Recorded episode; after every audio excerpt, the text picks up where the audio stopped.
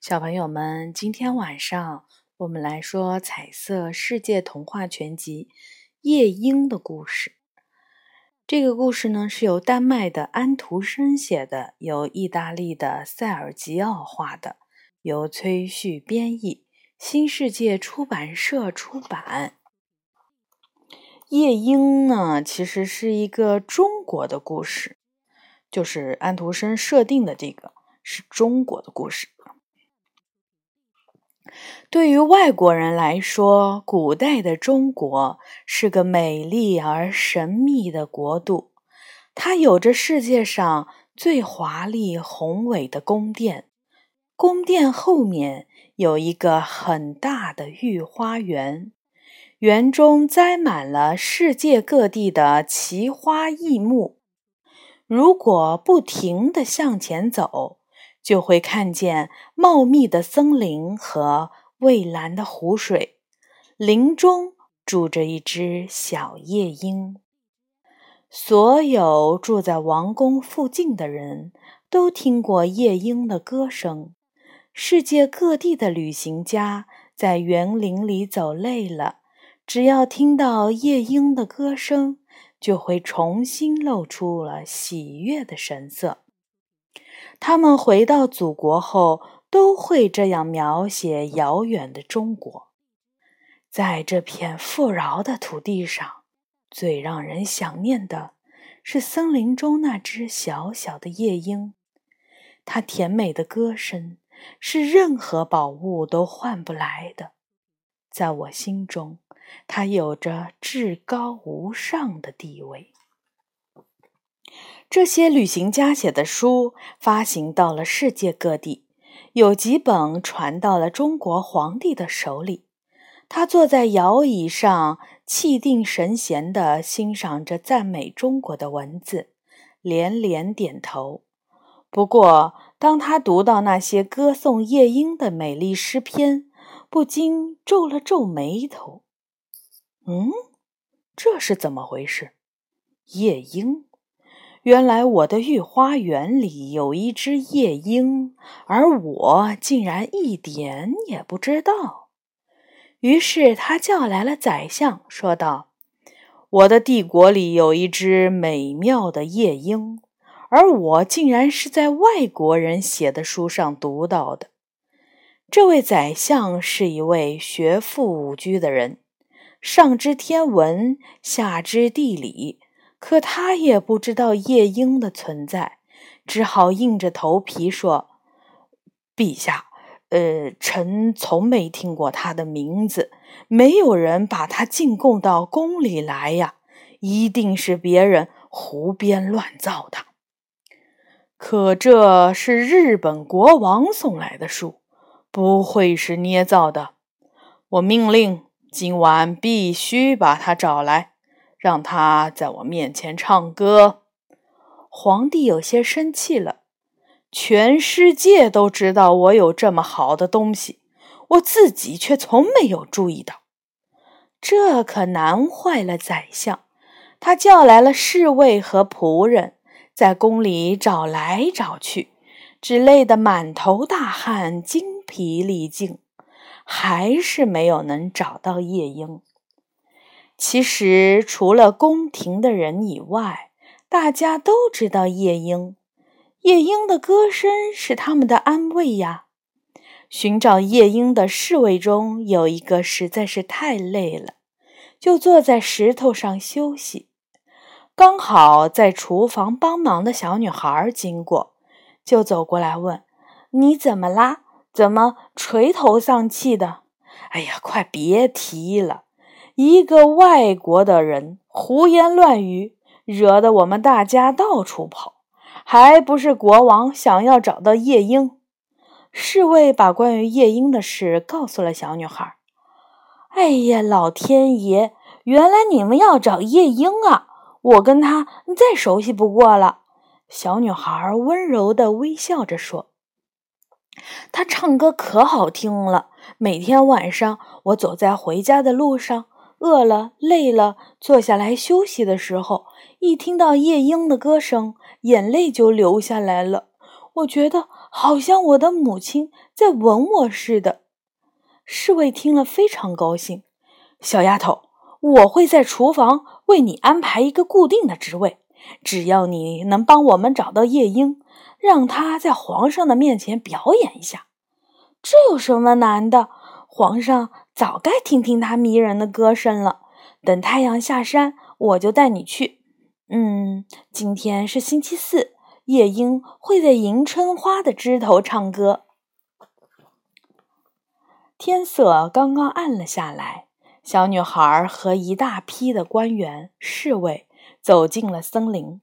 远远的就听见了一阵清脆的啼鸣，快听呀，是她的歌声呢！小女孩指着树上一只灰色的平凡的小鸟，欢喜地说，又对小夜莺喊道：“我们仁慈的皇帝希望你到他的面前去唱歌。”可是我的歌声只有在绿色的树林里唱才最好听，夜莺说。不过，当他听说如果找不到他，所有的人都会受到责罚，还是答应了。皇帝马上下令重新装饰皇宫，使之焕然一新。无数闪着金光的小灯照着光洁的大理石地面。那些挂着风铃的奇花异草也被搬到长廊里来了。用金子做成的鸟笼里还摆放着一棵镶嵌着宝石的玉树。皇帝坐在大殿的中央，人们竖起了一根精致的锡柱，好让夜莺能够站在上面。整个宫廷里的人都来了。大家穿着华贵的衣服，期待着夜莺的歌声。皇帝点了点头，夜莺深深地吸了口气，便张开了小嘴巴，开始唱歌了。这是大家从没有听过的天籁之音。闭上眼睛，每个人都能够从歌声中想象出世界上最美好的东西。当歌声越来越美妙。皇帝一面点头微笑，一面流下了眼泪。一曲终了，皇帝说：“多美呀，真叫人感动！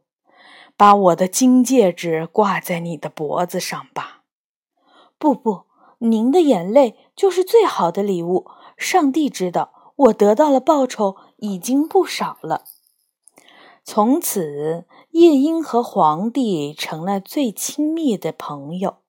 每到晚上，整个皇宫都充满了夜莺婉转的歌声。他受到了最好的待遇，每天住在金丝笼里。每当他要去花园里散散步，张开小翅膀飞一会儿，便会有十二个仆人用十二条又细又长的金线。绑在他的腿上，紧紧地跟着。这样的出游可不是什么轻松愉快的事情。皇宫里的人都为夜莺感到遗憾。他们看见出来散步的夜莺，都会心照不宣地互相看一眼，然后叹一口气。有一天，一个日本使臣来到中国，见到中国皇帝，还带来了一个大包裹，上面写着“夜莺”两个字。皇帝很好奇，打开了包裹一看，里面有一只人造夜莺，它是用金子做的，身上镶满了亮晶晶的钻石、红玉和青玉。不过，他的脖子上却挂着一条丝带，上面写着：“金夜莺比起夜莺来还是很寒酸的。”日本使臣把他背上的发条给拧紧，金夜莺立刻唱起了歌来，一面唱一面摇头摆尾，仿佛要射出金色的光来。皇帝高兴极了。叫夜莺和金夜莺一块儿唱，可是这仿佛行不通。夜莺一曲接着一曲地唱着，金夜莺却只会重复同一支曲子。使臣说：“这只夜莺真没规矩，老是高兴唱什么就唱什么。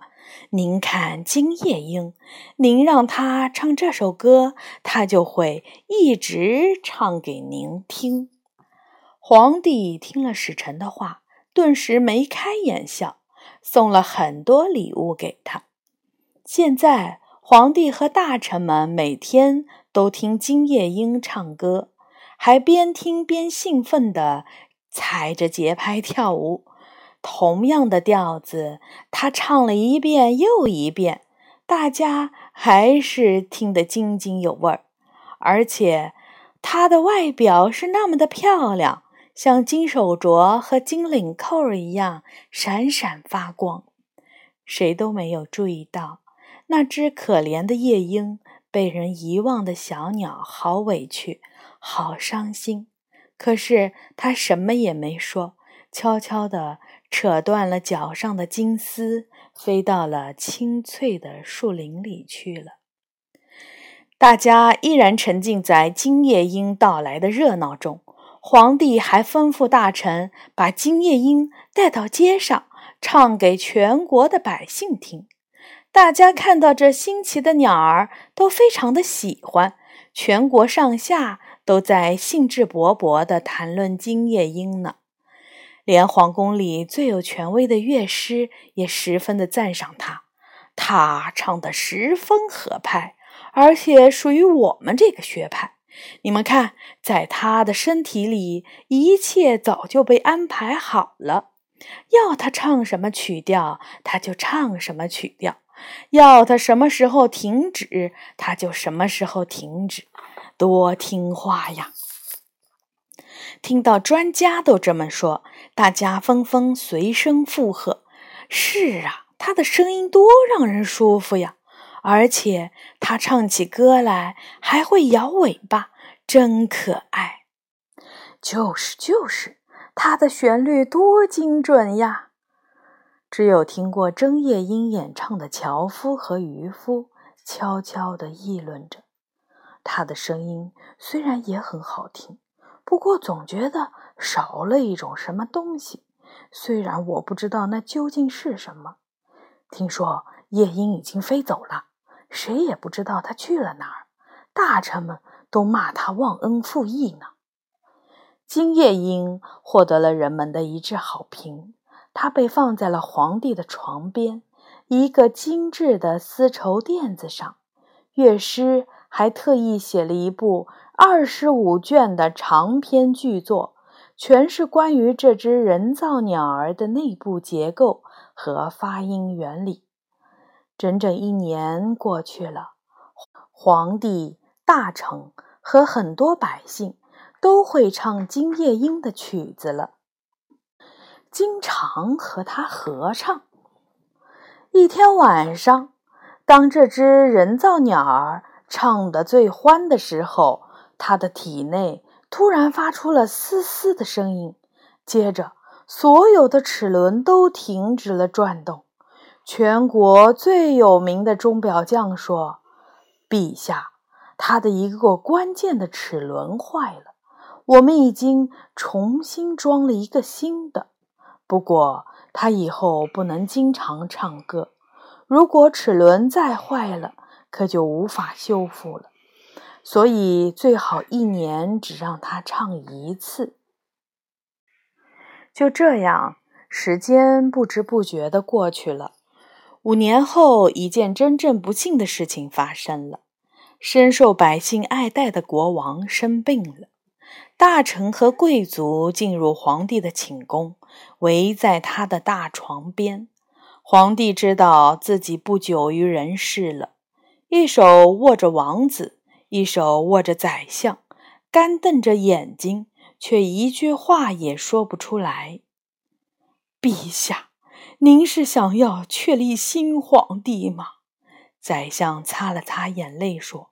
皇帝重重的点点头，闭上了眼睛，紧握的手也渐渐松开了。见此情景，大家便一个个的离开寝宫，跑去向新皇帝致敬了。可是皇帝还没有死，他僵直的躺在华丽的大床上，床上悬着天鹅绒的帷幔，上面缀着厚重的金丝坠子。月亮的光辉从半开的窗棂上透了过来，洒在皇帝和人造鸟儿的身上，一切沉寂了下来。他难过的睁开眼睛，仿佛看到了死神就坐在他的胸口上，头上还戴着他的王冠，手里拿着宝剑，另一只手握着奢华的令旗。皇帝害怕的又踹又叫，有气无力的说：“音乐，放音乐，快呀！死神来抓我了。金夜莺，唱吧。我曾送你最贵重的礼物，我曾亲自把金戒指戴在你的脖子上。现在，请唱支歌吧。”但是屋里还是静悄悄的。金夜莺傻傻的躺在垫子上，一动也不动，因为没有人来给他上发条。死神继续用他空洞的大眼睛望着无助的国王，四周死一般的寂静。这是什么声音？轻轻的，却那么坚定。听。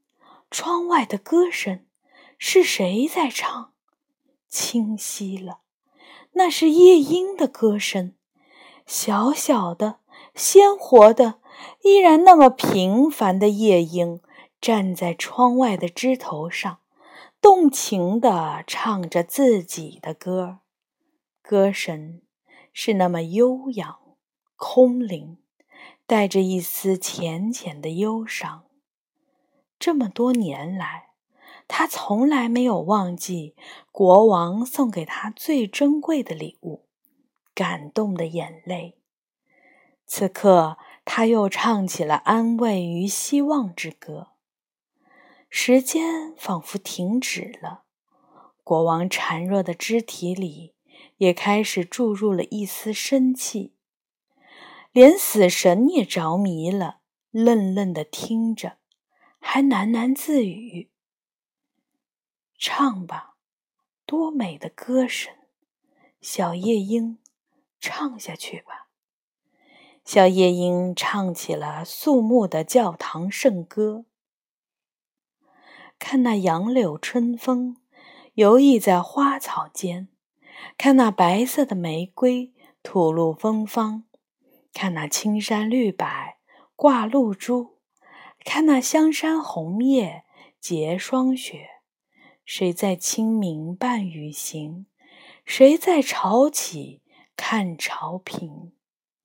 哦，我我的墓地花园，我的玫瑰花，勇敢的小鸟，我要走了。死神不自觉地放下了宝剑，化作一缕白雾，消失在了窗口。小小的夜莺终于感动了死神，皇帝觉得胸口不那么闷了，缓缓地说：“谢谢你，我现在懂你了，请你不要离开我，好吗？我会给你这世界上最贵重的礼物。尊敬的陛下，还有什么比理解和感动的泪水更贵重呢？”请原谅我不能在宫里住下来，不过每天晚上我都会回来为您唱歌。我要歌唱隐藏的善与恶，我也要歌唱那些幸福的人和受难的人。您的小夜莺要远行了，它要飞越高山，飞越湖泊，飞到那些穷苦的樵夫身旁。比起您的王冠来。我更爱您的心，我将再回来为您歌唱。皇帝微笑着点点头，看着他的背影，轻声说：“早上好。”故事呢，到这里就讲完了。但是我深深的觉得啊，这个绘本里面好多都是那种中西结合，呃，尤其他这个画是由这个意大利人画的，呃，反正不怎么太像中国皇帝，有点意思。好的，小朋友们，晚安。